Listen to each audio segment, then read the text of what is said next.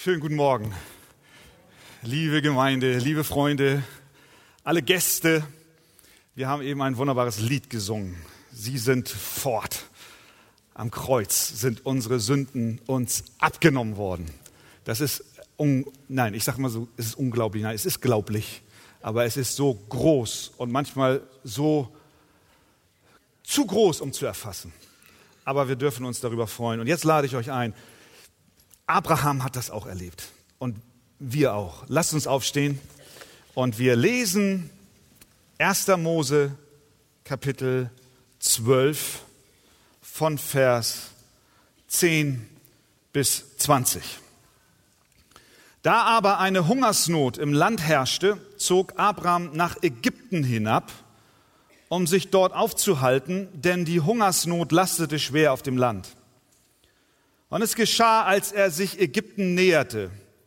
Da sprach er zu seiner Frau Sarai, sieh doch, ich weiß, dass du eine Frau von schöner Gestalt bist. Wenn dich nun die Ägypter sehen, so werden sie sagen, das ist seine Frau. Und sie werden mich töten und dich leben lassen. So sage doch, du seist meine Schwester, damit es mir um deinetwillen gut geht und meine Seele am Leben bleibt um deinetwillen. Und es geschah, als Abraham nach Ägypten kam, da sahen die Ägypter, dass die Frau sehr schön war. Und als die Fürsten des Pharao sie sahen, priesen sie sie vor dem Pharao. Da wurde die Frau in das Haus des Pharao gebracht. Und es ging Abraham gut um ihretwillen. Und er bekam Schafe, Rinder und Esel, Knechte und Mägde, Eselinnen und Kamele. Aber der Herr schlug den Pharao und sein Haus mit großen Plagen um Sarais, der Frau Abrams willen. Da rief der Pharao den Abraham und sprach, was hast du mir da angetan? Warum hast du mir nicht mitgeteilt, dass sie deine Frau ist? Warum hast du gesagt, sie ist meine Schwester, so dass ich sie mir zur Frau nehmen wollte? Und nun siehe, da ist deine Frau. Nimm sie und geh. Und der Pharao bestimmte seinetwegen Männer, die ihm und seiner Frau und allem, was er hatte, das Geleit gaben. Amen.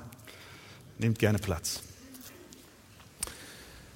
Letzten Sonntag haben wir gesehen, wie Abraham voller Glauben war, als Gott zu ihm sagte, er solle seine Heimat verlassen und sich aufmachen in ein ihm unbekanntes Land.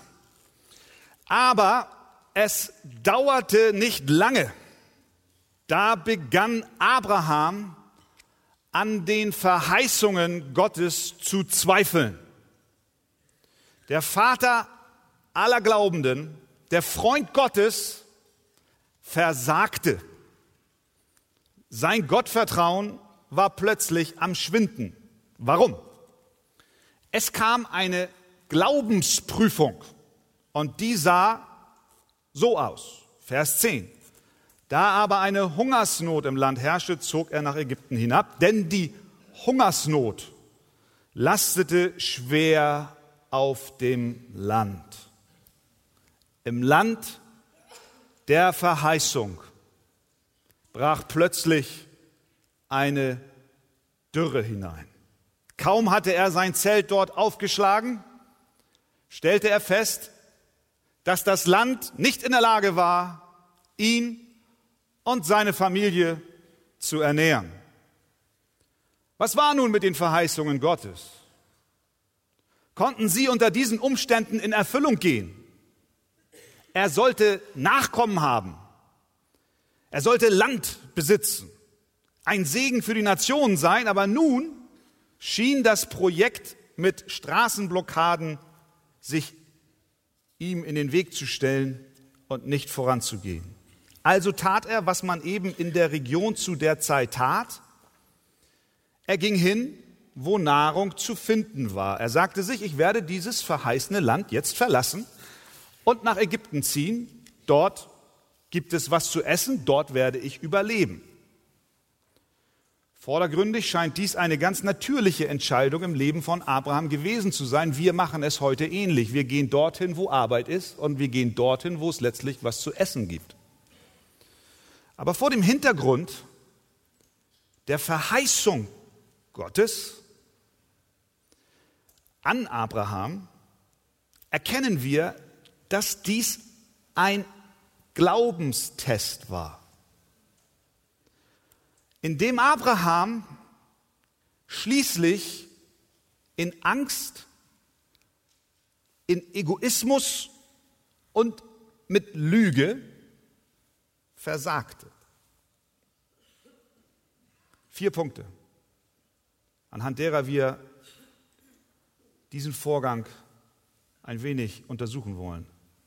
Erstens Abraham und sein Gebet. Zweitens Abraham und sein Ich. Drittens Abraham und seine Lüge. Und viertens Abraham und die unverdiente Gnade. Erstens Abraham und sein Gebet. Die Prüfung kam.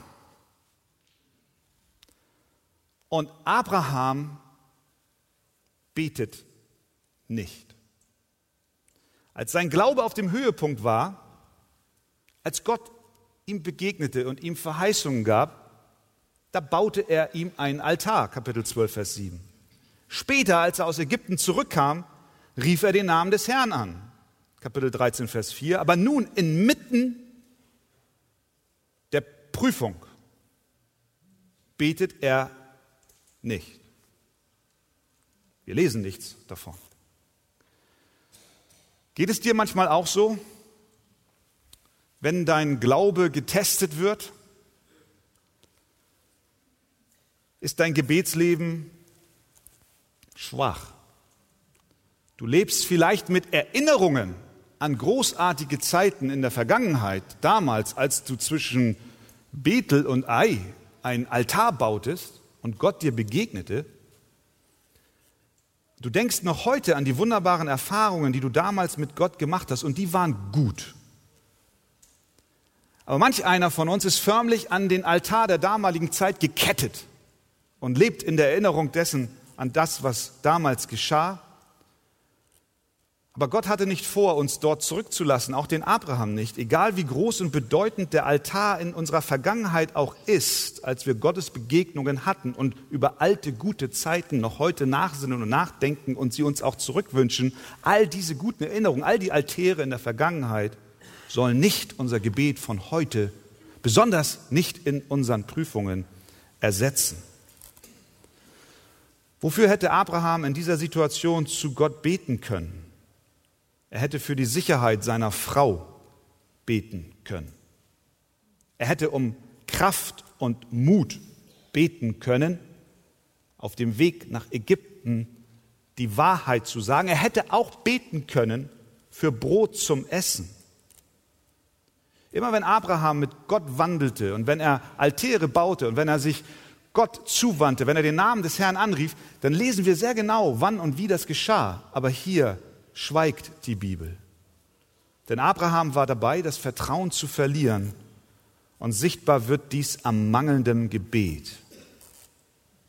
Wenn wir uns die Frage stellen, inwiefern vertraue ich Gott, dann können wir diese Frage beantworten, indem wir schauen, wie unser Gebetsleben aussieht. Beten wir, dann geht das Vertrauen zu Gott Hand in Hand. Zweitens, Abraham und sein Ich. Auf dem Weg nach Ägypten erinnert sich nun Abraham, dass der Pharao das Recht hat, die Frau von Fremden zu nehmen. Da verlor er vollends die Nerven. Sein Glaube an Gottes Schutz und Versorgung brach zusammen. Er bekam Angst, dass nach dem Verlust des Landes der Verheißung sich auch die Verheißung der Nachkommenschaft in Luft auflösen könnte, wenn ihm denn seine Frau weggenommen und er womöglich getötet wird. Und vor allem sah er in diesem Kontext sich selbst. Denn er sagt zu Sarai, sieh doch, ich weiß, du bist eine schöne Frau. Wenn dich nun die Ägypter sehen, so werden sie sagen, das ist seine Frau. Und Sie werden mich töten und dich leben lassen. Wäre ja auch nicht schlecht, aber nicht gut genug für Abraham. So sage doch, du seist meine Schwester, damit es mir um deinetwillen gut geht und meine Seele am Leben bleibt um deinetwillen. Hier wird ganz klar, wie die Wertung in seinen Augen war. Ich bleib am Leben um deinetwillen. Du bist nicht ganz so wichtig, Sarai. Abraham dachte nicht an das Leben seiner Frau, sondern vor allem an das Seine, wenn auch im Kontext der Verheißung vielleicht.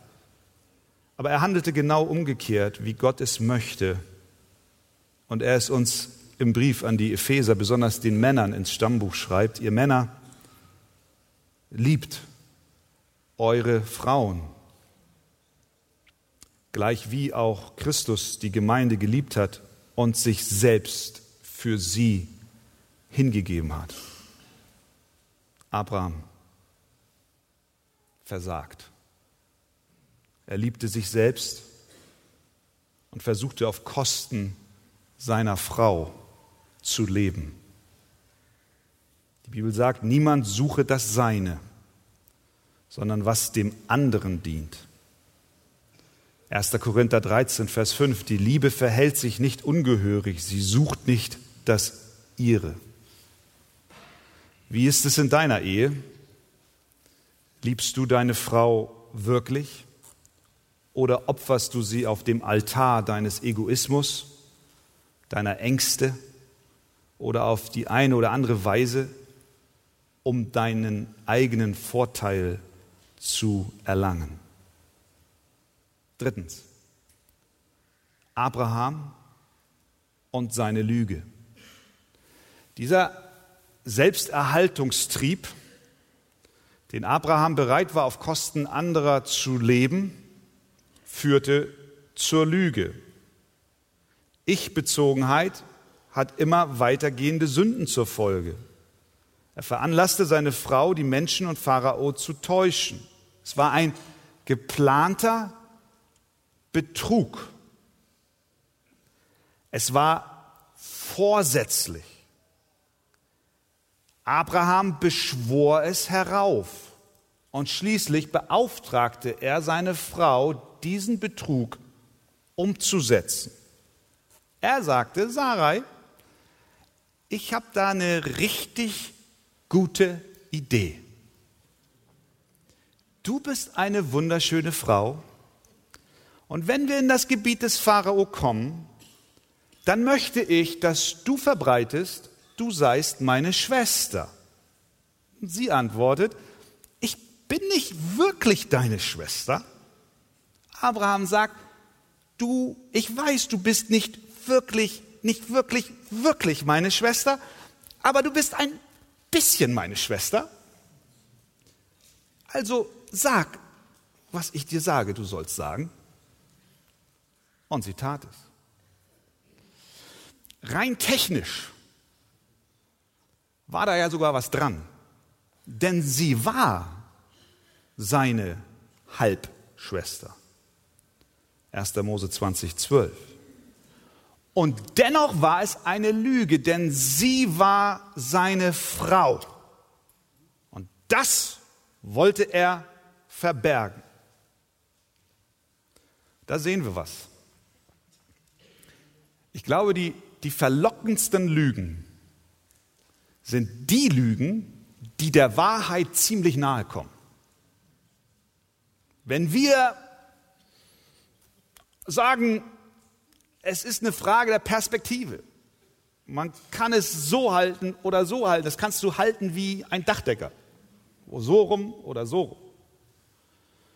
Wir modifizieren den Sachverhalt ein wenig und unser Gegenüber glaubt uns dann viel eher, als wenn wir Geschichten von einem anderen Stern erzählen. Das wäre zu dumm und offensichtlich. Abraham sagte nicht die Wahrheit. Er hatte seinen Gürtel nicht umgeschnallt, wie wir sagen können, den Gürtel, der uns in der Waffenrüstung in Epheser 6 beschrieben wird als der, der die Lenden mit Wahrheit umgürtet. Wahrheit zu sprechen ist essentiell im Leben eines Gotteskindes.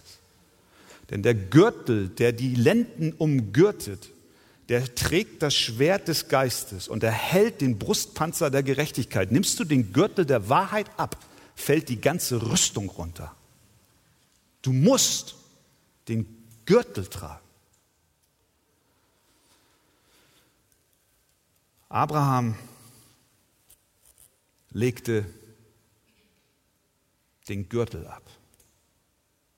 Er sagte nicht die Wahrheit und das war Lüge. Und wenn wir die Wahrheit vernachlässigen, dann beginnen wir alles andere zu tolerieren. Aber das Volk Gottes muss sich der Wahrheit hingeben. Meine Frage an uns heute Morgen ist, trägst du deinen Gürtel? Trägst du den Gürtel der Wahrheit? Wir sollten uns auch nicht von dem scheinbaren Erfolg unserer Lügen täuschen lassen. Zunächst sah es so aus, als ob Abraham einen guten Deal gemacht hat.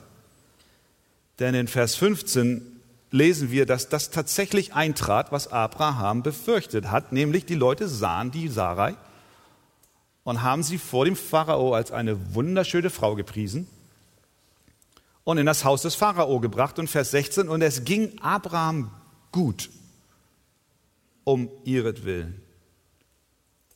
Und er bekam Schafe, Rinder und Esel, Knechte und Mägde, Eselinnen und Kamele. Er wurde reich. So gar nicht schlecht, der Schnitt, den er gemacht hat, kann man sich vielleicht fragen.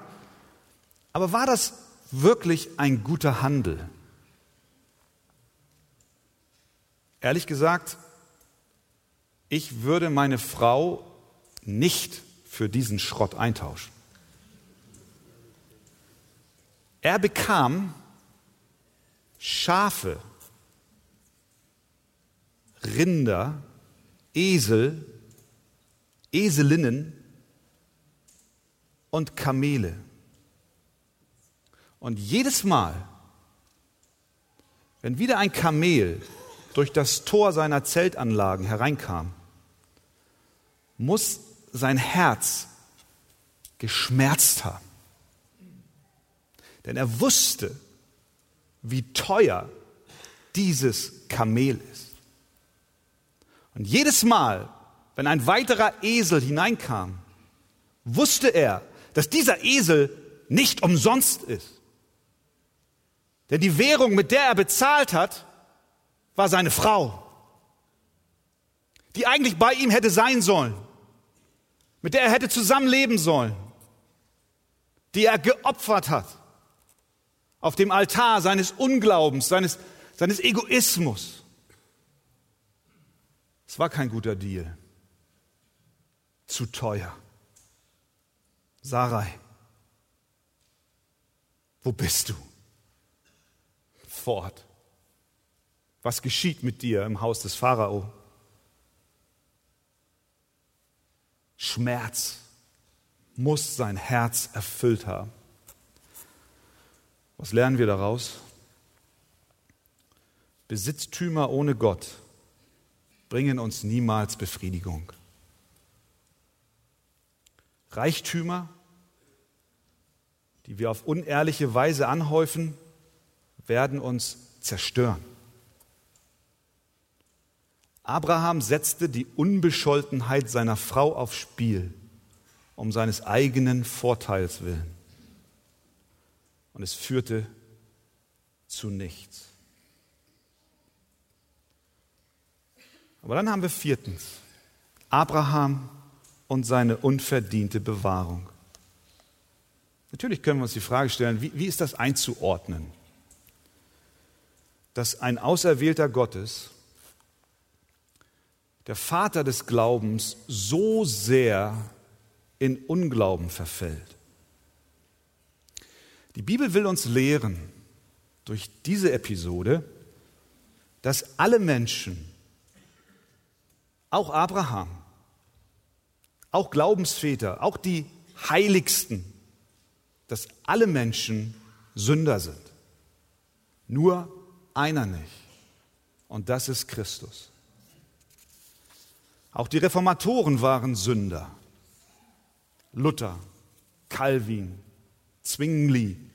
Häufig wird auf ihr Versagen gezeigt und dann gemeint, man könne ihnen nicht Glauben schenken aufgrund ihrer Lehren, weil sie ja auch Verfehlungen hatten. David war ein Mörder und Ehebrecher, sollte man deshalb seine Psalmen nicht lesen? Natürlich. Und Abraham war ein Lügner. Kann er deshalb nicht als Vater aller Glaubenden durchgehen? Doch. Denn Gott setzt sündhafte und fehlerhafte Menschen ein, weil er keine anderen hat. Niemand ist ohne Sünde. Aber dennoch verherrlicht Gott sich selbst durch die Schwachheit seiner Knechte, weil er sie aus Gnade und Gnade allein rechtfertigt ihnen ihre Schuld vergibt und sie aufhebt aus dem tiefen Tal und aus der Grube, in die sie sich selbst hineingebracht haben. Und am Ende wird sein Name groß. Darum zeigt uns die Bibel ungeschminkt die Sünden der Diener Gottes. Nicht, dass wir ihnen nachahmen in ihren Sünden, sondern dass wir erkennen, dass auch für uns Hoffnung da ist.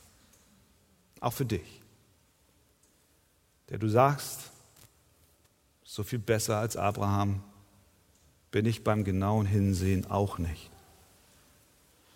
Und so griff Gott ein, Vers 17. Aber der Herr schlug den Pharao und sein Haus mit großen Plagen um Sarais Frau Abraham willen. Sehen wir, Gott greift ein. Gott lässt seine Pläne nicht vereiteln durch den Unglauben seines Knechtes, Gott lässt sich das Heft nicht aus der Hand nehmen, sondern der Herr schlug den Pharao und sein Haus. Und er führte Abraham raus aus Ägypten.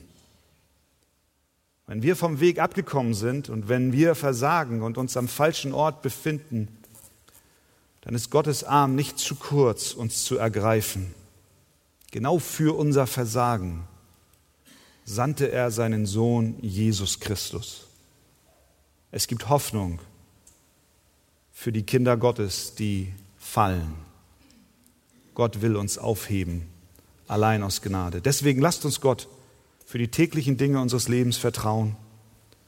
Lasst uns seinen Verheißungen mehr als unserer Weisheit trauen. Und lasst uns sicher sein, dass er eingreift, um uns zu retten. Amen. Amen. Ihr Lieben, steht doch gerne noch einmal auf. Und äh, nun schauen wir uns an, was der Text jetzt in Kapitel 13 uns sagt. 1. Mose Kapitel 13 von Vers 1 bis 13. Und Abraham zog mit seiner Frau und mit allem, was er hatte, auch mit Lot von Ägypten hinauf in den Negev. Und Abraham war sehr reich geworden an Vieh, Silber und Gold.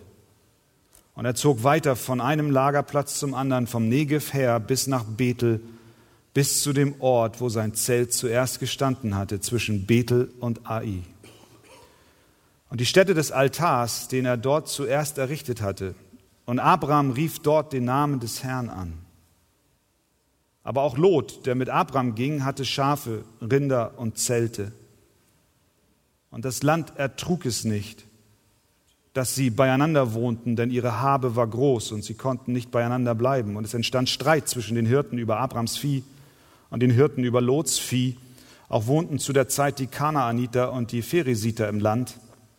Da sprach Abraham zu Lot, es soll doch nicht Streit sein zwischen mir und dir, zwischen meinen Hirten und deinen Hirten, denn wir sind Brüder. Steht dir nicht das ganze Land offen? Trenne dich von mir Willst du zur Linken, so gehe ich zur Rechten. Und willst du zur Rechten, so gehe ich zur Linken. Da hob Lot seine Augen auf und sah die ganze Jordanaue, denn sie waren überall bewässert. wie der Garten des Herrn, wie das Land Ägypten, bis nach Zoa hinab, bevor der Herr Sodom und Gomorra zerstörte. Darum erwählte sich Lot die ganze Jordanaue und zog gegen Osten. So trennte sich ein Bruder von dem anderen. Abraham wohnte im Land Kanaan und Lot wohnte in den Städten der Aue. Und er schlug sein Zelt auf bis nach Sodom hin. Aber die Leute von Sodom waren sehr böse und sündigten schlimm gegen den Herrn. Amen. Nimm Platz.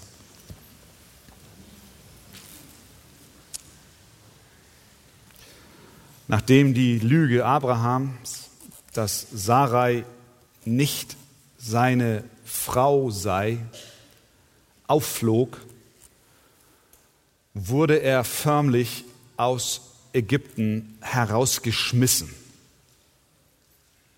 Nimm, nimm sie und geh. Vers 19 sagte der Pharao und er bestellte Männer, die ihn hinausgeleiteten, mit gesenktem Haupt, schweigend statt redend, verließ Abraham mit Frau, Familie, Vieh und Besitz Ägypten. Gott hatte über die Sache nicht einfach hinweggesehen und gesagt, oh Mensch, Abraham, das war eine blöde Nummer da, aber Kopf hoch, es geht weiter. Nein. Gott hat gesagt, Abraham, du und ich, wir müssen an den Ort zurückkehren, wo du den Weg verlassen hast. Und so machte sich Abraham auf. Er ging den Weg rückwärts über den Negev, das Südland, bis nach Bethel, Vers 3, bis zu dem Ort, wo sein Zelt zuerst gestanden hat. Irgendwo zwischen Bethel und Ai, der Ort, an dem Gott ihm begegnet war. Wir lesen dort, Vers 4, und Abraham rief dort den Namen des Herrn an. Abraham betet wieder. Nach diesem großen Versagen führt Gott ihn zurück an den Platz, wo alles begann. Was mag er gesagt haben? Entschuldige, Herr, vergib mir. Was habe ich dir angetan? Was habe ich, was habe ich meiner Frau angetan? Herr, kann ich mit deiner Vergebung rechnen? Werde ich das Vertrauen meiner Frau zurückgewinnen. Herr, war es das? Zurück zu dem Punkt, wo du den Weg mit Gott verlassen hast. Wie sieht dein Glaube aus? Treiben dich Misserfolg, Zweifel, Scheitern zurück zu den Anfang, zurück zum Altar, wo alles begonnen hat, so dass du den Namen des Herrn anrufst? Wie groß deine Sünde auch ist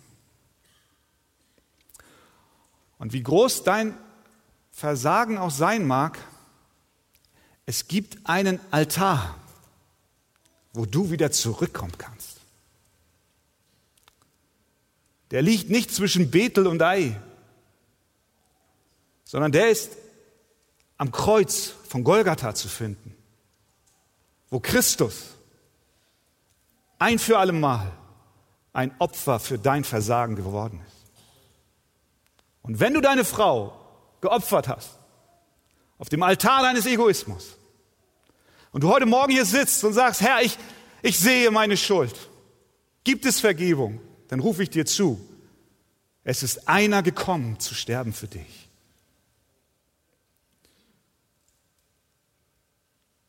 Wir müssen zurück.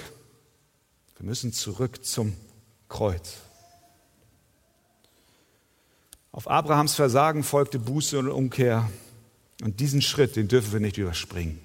Bevor Abraham weitergehen konnte, vorwärts ziehen konnte, musste er erst zurückkommen, Buße tun, Gott im Gebet suchen. Und er tat es. Vom Herrn, Psalm 37, 23, werden die Schritte des Mannes bestätigt. Wenn ihm sein Weg gefällt, fällt er, so wird er nicht hingestreckt liegen bleiben. Denn der Herr stützt seine Hand. Das ist der Unterschied zwischen dem Versagen eines Gottlosen und dem Versagen eines Gotteskindes. Beide versagen, beide fallen. Aber der eine wird aufgehoben durch die Hand des allmächtigen Gottes, durch Buße und Umkehr, durch Christus selbst. Und nun kommt sogleich der nächste Test. Abraham wird einer weiteren Prüfung unterzogen. Kennst du das? Ein, ein Test, gerade abgeschlossen, fünf durchgefallen oder sechs durchgefallen. Du willst gerade Luft holen, das ist gerade alles bereinigt bei Gott, aber die Pilgerreise geht weiter. Der nächste Test war der Streit, der zwischen den Hirten und den Leuten von Lot und Abraham sich entwickelte. Punkt Nummer eins, Abraham und sein Streit. Abraham und sein Neffe Lot waren auf ihren Reisen wohlhabend geworden. Vers 2, er war sehr reich an Vieh, Silber und Gold. Vers 5, auch Lot, der mit Abraham ging, hatte Schafe, Rinder und Zelte.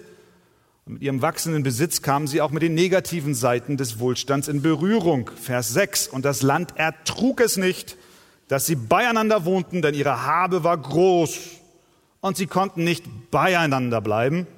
Vers 7, und es entstand Streit zwischen den Hirten über Abrams Vieh und den Hirten über Lots Vieh. Egal, was wir besitzen, ob wenig oder viel, Besitz birgt immer Frustpotenzial in sich. Jedes Spielzeug, was du deinen Kindern gibst, hat die Kapazität, die Kinder wohl zu erfreuen, aber deine Familie ins Chaos zu stürzen. Denn kaum hat das eine Kind das Spielzeug, will das andere es auch haben und es entwickelt sich über dieses wunderbare neue Geschenk ein Streit. Die Ursachen von Streit sind vielschichtig. Hier offensichtlich war es zum einen die Nähe. Sie waren eng beieinander, ihre Habe war so groß, sie konnten nicht beieinander bleiben, wie der Text sagt. Der Raum war zu eng. Mit anderen auf engen Raum leben kann schon mal zu Streitereien führen. Solange du deinen Verlobten am Abend zu seinem Auto geleitest und ihm auf Wiedersehen sagst und er nach Hause fährt, ist alles gut. Aber wenn derselbe Verlobte plötzlich dein Mann ist und dir dein Waschbecken schmutzig macht und seine Fingerabdrücke am Spiegel hinterlässt und die Socken nicht wegräumt, dann wird die räumliche Enge plötzlich zu einer Herausforderung und zu einem Streitpotenzial. Viele Ehen leiden übrigens unter den Fingerabdrücken der Männer an den Spiegeln. Leben wir fünf Kilometer voneinander entfernt, ist alles gut, aber jeden Tag auf engen Raum? Lots und Abrahams Hirten haben das hier erlebt. Manchmal geht das auch in der Gemeinde so. Wir leben auch auf relativ engem Raum und je enger wir leben, Je enger wir unser Leben miteinander teilen, desto mehr wird offensichtlich und offenbar, wie wir wirklich sind, wo wir unsere Schwächen haben. Und manch einer entscheidet sich, ich hau ab. Den Luxus haben wir nicht, wenn wir das Neue Testament lesen, die Briefe, dann stellen wir fest, dass wir als die Kinder Gottes immer und immer wieder erinnert werden, dass wir in Christus was? Zusammengeführt wurden. Dass wir, wie der Epheserbrief sagt, Steine sind im Tempel Gottes. Der Stein, der liegt ganz eng auf dem anderen drauf. Besser ist, sonst bricht das Haus zusammen. Wir haben nicht den Luxus zu sagen, ich will dich nicht, Bruder X und Schwester Y, sondern wir dürfen Gott bitten, dass er uns in seiner Gnade hilft, in dieser Enge auszuhalten und zu wachsen. Die Nähe kann zum Streit beitragen, aber auch der Besitz. Und das haben wir ja hier auch. Da ist also sehr viel an Reichtum offensichtlich auf einem engen Haufen und da gibt es Streit darüber, dass eben dieser Reichtum nicht am Leben erhalten werden kann, weil die Tiere nicht genug zu fressen haben auf diesen engen Weiden. Was wir an dieser Stelle sagen können und auch sollten, ist, dass die Bibel an keiner Stelle Menschen verteufelt, weil sie wohlhabend sind. Sie erklärt Reiche nicht grundsätzlich für schlecht und Arme grundsätzlich für gut. Sie sagt auch nicht, dass Reichtum zwingend der Beweis von Gottes Segen ist, aber Gott kann Menschen im positiven Sinn mit Reichtum beschenken. Sprüche 8. Von mir kommt Rat und Tüchtigkeit. Reichtum und Ehre kommen von mir. Bleibende Güter und Gerechtigkeit. Die Bibel schürt nirgendwo Neid auf reiche Menschen. Nachdem Jesus gestorben war, da lesen wir, dass ein reicher Mann aus Arimathea namens Josef ein Grab zur Verfügung stellte. Aber wem Gott Wohlstand geschenkt hat, der hat auch Verantwortung. Denn Psalm 62, 11 sagt, wenn der Reichtum sich mehrt, so hängt euer Herz nicht daran. Und so ist es gut, wenn auch im Reich Gottes Menschen da sind, die mit ihren Mitteln selbstlos und demütig dem Herrn dienen, so wie Abraham es auch getan hat. Wenn aber unser Herz am Geld hängt, dann kann materieller Wohlstand unsere Beziehungen spalten und sie zerstören. Wie viele Berichte gibt es von Erbstreitigkeiten, die schon 20 Jahre zurückliegen, aber man redet kein Wort mehr miteinander, weil man sich mehr erhofft hat, sich hintergangen fühlt und überhaupt, alle sind ungerecht und gegen uns. Der Besitz kann zu einem Segen sein, aber wir sollen unser Herz nicht daran hängen. Zweitens, Abraham und sein Frieden. Was ist die Lösung dieses Streits? Abraham ist der Seniorpartner in dieser Konstellation. Lot ist der Juniorpartner, denn Abraham war der Onkel, Lot war offensichtlich jünger. Abraham war aus menschlicher Sicht in einer Position, in der es ihm zugestanden hätte, Befehle zu erteilen. Er war der Onkel. Aber wir sehen, dass der Reichtum Abraham nicht gierig gemacht hat. Der Friede war ihm wichtiger als Besitz. Deswegen sagt er in Vers 8, es soll doch nicht Streit sein zwischen mir und dir, zwischen meinen Hirten und deinen Hirten. Er verteidigt nicht seine Interessen mit harten Bandagen oder mit Rechtsanwälten. Er hatte ein gesundes Verhältnis zu seinem Besitz. Der Besitz war nicht sein Götze geworden. Und ich glaube, dass das auch nur deswegen möglich war, weil wir in den Versen zuvor lesen, er ging hin und betete den Herrn an. Aus dieser Gottesbegegnung, aus der Nähe zu Gott, wurden die Dinge in das rechte Licht, in das rechte Verhältnis gerückt. Er konnte verzichten, loslassen und großzügig sein. Gott liebt Großzügigkeit, weil er selbst ein großzügiger Gott ist. Abraham wählte Frieden statt Besitz. Lass mich dir diese Frage stellen in den Streitigkeiten, in denen du dich vielleicht mit anderen befindest. Bist du ein Friedensstifter? Oder bist du mehr der Typ Mensch, der sich zweieinhalb Stunden in seinem Zimmer verbarrikadiert und nicht rauskommt, bis der andere seinen ersten Schritt getan hat? Abraham wählte Frieden statt Besitz und in dem Vertrauen zu Gott, dass er für ihn sorgen wird, war er auch in der Lage, den ersten Schritt auf Lot zuzugehen. Er nahm das Heft des Handels in die Hand und er legte ihm dar, willst du zur Linken, so gehe ich zur Rechten. Willst du zur Rechten, so gehe ich zur Linken. Drittens. Abraham und seine Belohnung. Gott segnete ihn dafür, dass er nicht an seinem Besitz hing, sondern dass er Lot die Wahl überließ. Gott sorgte dafür, dass er dadurch nicht wirklich das schlechtere Teil wählte. Während Lot für seinen Vorteil kämpfte, übergab Abraham die Angelegenheit Gott. Und was war die Folge? In Vers 15, in den Folgeversen von Vers 14 bis 18 sehen wir, wie Gott seine Verheißungen an Abraham erneuert. Gott sagt in Vers 15, hebe deine Augen auf, Vers 14, und schaue von dem Ort, wo du wohnst, nach Norden, Süden, Osten und Westen. Denn das ganze Land, das du siehst, will ich dir und deinem Samen geben auf ewig. Erinnern wir uns? Am Anfang des Kapitels, da ging er mit gesenktem Haupt aus Ägypten raus. Er war niedergeschlagen und am Boden zerstört. Er war schuldbeladen und er wusste nicht wohin. Er begegnete Gott. Die Dinge des Lebens wurden wieder ins rechte Licht gerückt. Er wählte, Gott zu vertrauen, dass er für ihn sorgen wird er überließ Lot die Wahl und am Ende, was sagt Gott? Hebe deine Augen auf. Hebe deine Augen auf und schau dir das Land an. Schau dir den Segen an. Schau dir das Glück an, das ich dir geben will.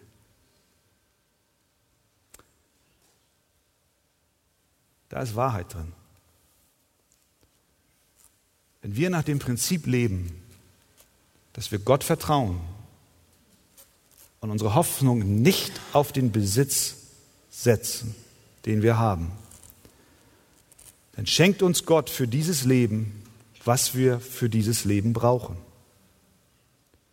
Dann können wir sagen mit David, das Los ist mir gefallen aufs lieblichste, mir ist ein schönes Erbteil geworden.